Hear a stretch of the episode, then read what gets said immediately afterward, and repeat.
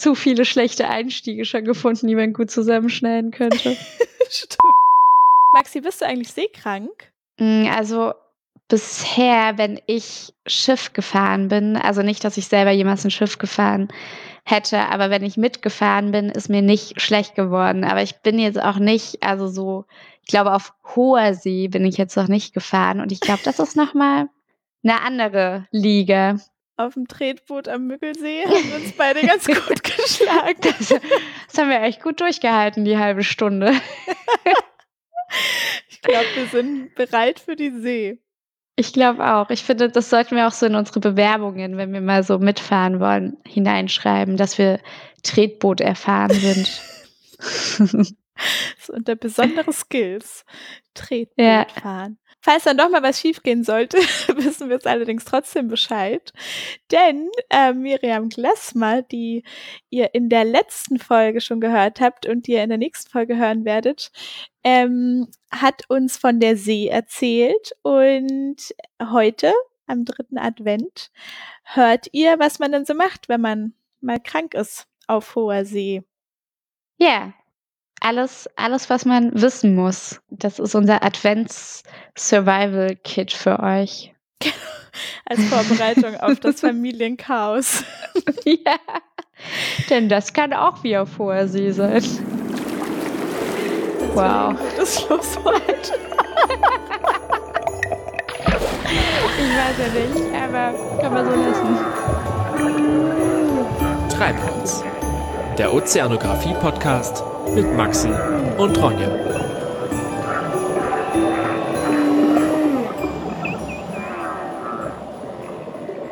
Was ist denn so die Arbeitskleidung auf so einem Schiff? Musst du immer so gegen Wind und Wetter und Tauchanzug für Notfall und.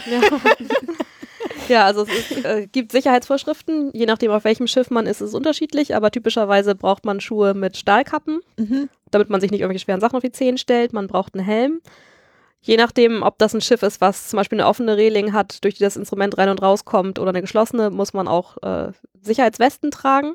Typischerweise, also entweder wirklich so Schwimmwesten, die man kennt, so diese orangenen, mit, die auch auf Fähren oder so immer überall rumliegen, oder aber welche, die sich aufblasen, wenn man ins Wasser fallen würde. Mhm.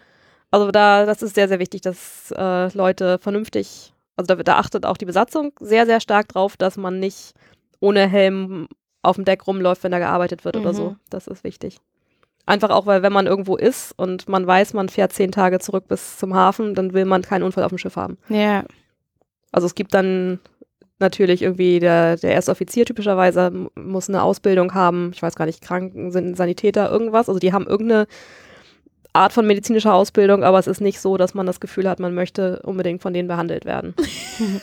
also ich hatte mal, ich hatte mal eine Mandelentzündung auf dem Schiff und äh, auf dem norwegischen Schiff mhm. und war noch nicht so lange in Norwegen, habe noch nicht so gut Norwegisch gesprochen, habe dann einen deutschen Arzt angerufen, der in Norwegen gearbeitet hat, ein Freund von mir, und habe den gebeten, ob er mit den, also weil mir der Erstoffizier ein Antibiotikum geben wollte und ich war so ein bisschen so, ich weiß aber nicht, ob ich, also ich meine, wir haben dann auch auf Englisch drüber geredet, aber auch auf Englisch war ich mir nicht so sicher, ob wir uns so verstanden haben, dass ich Medikamente nehmen möchte, die er mir gibt. Und dann habe ich da echt noch einen, einen, deutschen Übersetzer sozusagen eingeschaltet, auf dem Handy angerufen und gesagt, so sag mal, äh, das sind meine Symptome. Der hat mir dann gesagt, also jetzt nimm die Taschenlampe, leuchte in den Spiegel, dann kannst du dir in den Hals gucken, jetzt beschreib mir, ist das gelb oder ist das weiß oder so. ne? Und dann hat er eine Ferndiagnose und dann bin ich da mit dem Handy zum, zum ersten Offizier und habe gesagt, hier, sprich mit meinem Arzt. dann sind die zum Glück zum gleichen Ergebnis gekommen, was ich nehmen soll. Ich meine, wahrscheinlich äh, hätte ich auch einfach dem Offizier vertrauen können, aber das ist dann schon, also ich bin sehr dankbar, dass ich nie krank war, wirklich ernsthaft. Ja.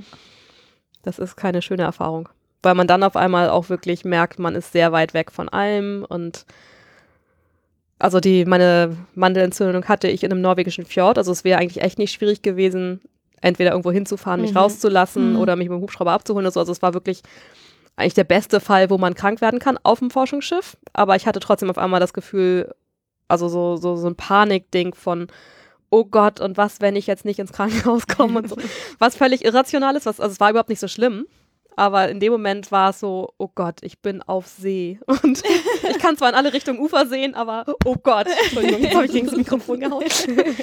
ähm, Ja, aber ich stelle ja. mir das auch irgendwie, du bist ja dann auch irgendwie, wenn du auf so einem Forschungsschiff bist, für diese Wochen, Monate, dann glaube ich schon irgendwie so in deinem eigenen Universum. Ich, ja. Also ich kann mir das vorstellen, dass man das Gefühl hat, dass alles andere dann einfach super weit weg von einem ja. ist und auch irgendwie an Wichtigkeit wahrscheinlich ein bisschen verliert auch. Ja, das ändert sich momentan ganz stark. Also als ich anfing, auf Forschungsschiffe zu gehen, war das so, die ersten zwei, drei Reisen, da gab es eine E-Mail-Adresse für das Schiff.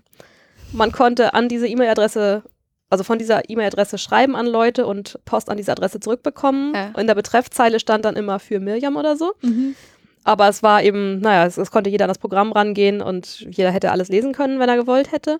Ähm, die haben uns extra gesagt, wenn man antwortet auf Sachen, soll man den diesen, äh, dann kommt auch immer der Text nochmal aus der E-Mail vorher, mhm, den soll man Verlauf rausnehmen, dann. weil das, mhm. genau, weil das ja schon so viel Datenvolumen frisst, wenn man diese Texte ah, drin ist. So. Also in der Anfangszeit war das wirklich so, also dass du auch also ein Foto schicken oder so, also als es dann die Digitalkameras gab, ähm, war das schon echt so, boah, das, da schickt man das eine allerbeste an die Pressestelle des Instituts oder so, aber es ist nicht so, dass man mal irgendwie, Mama, guck mal, wir haben Sonnenuntergang oder so. Okay. Ähm, das hat sich mittlerweile natürlich sehr, sehr geändert. Also in, auf den meisten Schiffen hat man gutes Internet, oftmals hat man ein Telefon auf der Kabine und so und man kann äh, in Kontakt sein hm. mit zu Hause.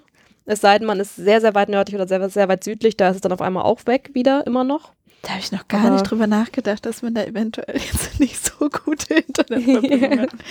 Doch, also da, von daher ist man dann schon sehr in seiner eigenen Welt. Mhm. Es gibt dann hm. auch so ein bisschen so Cabin Fever mäßig, dass man dann ja. Die Leute sehr schnell, sehr gut kennenlernt mhm. unter anstrengenden Bedingungen, wo sie wenig geschlafen haben. Also meistens kommt man vom Schiff runter und die Leute, es gibt welche, die liebt man, es gibt welche, die hasst man. Mhm. die Leute, mit denen man auf See war, die kann man zehn Jahre später anrufen. So, übrigens, ich bin heute in deiner Stadt, kann ich bei dir pennen? Und so kein Problem. äh, weil man sich einfach irgendwie schon aus einer extremen Situation irgendwoher kennt. Und wie groß ist denn so eine Besatzung? Ist sehr unterschiedlich, wie, wie groß die Schiffe sind. Die Schiffe, auf denen ich war, waren meistens so 8 bis 15 Wissenschaftler und dann okay. so Größenordnung 15 oder so Besatzung vom Schiff, also Matrosen, Kapitän, Steuermann, Maschinist, Küche, sowas. Ähm, es gibt aber auch welche, wo irgendwie 100 Wissenschaftler drauf sind und also Polarstern oder wow. so, die, wenn man an die großen Schiffe denkt, dann sind die sehr, sehr groß. Ich war meistens ja. auf kleinen unterwegs. Ich finde es gerade sehr angenehm, solche Geschichten zu hören. Also einfach oh. so schön zum Zuhören einfach. Ja. Ähm, aber ich glaube. ich glaube auch. Wir müssen einen Endpunkt finden. so gerne wir auch deine Geschichten weiter lauschen würden. Ähm, danke für, für den Einblick in die Welt der Seefahrt. Ja, super spannend auf jeden Fall. Wenn wir mal eine riesengroße Reichweite haben, Maxi, dann können wir bestimmt auch mal auf so einen Vorschuss. Dann haben wir uns unsere eigene Besatzung fertig. so. Äh, ja. Ähm, ja, ja, ist klar. Nochmal Ahoi. Ahoi ist immer gut. Danke, dass du da warst. Danke, dass ich da sein durfte. Ahoi. Ahoi. Ahoi.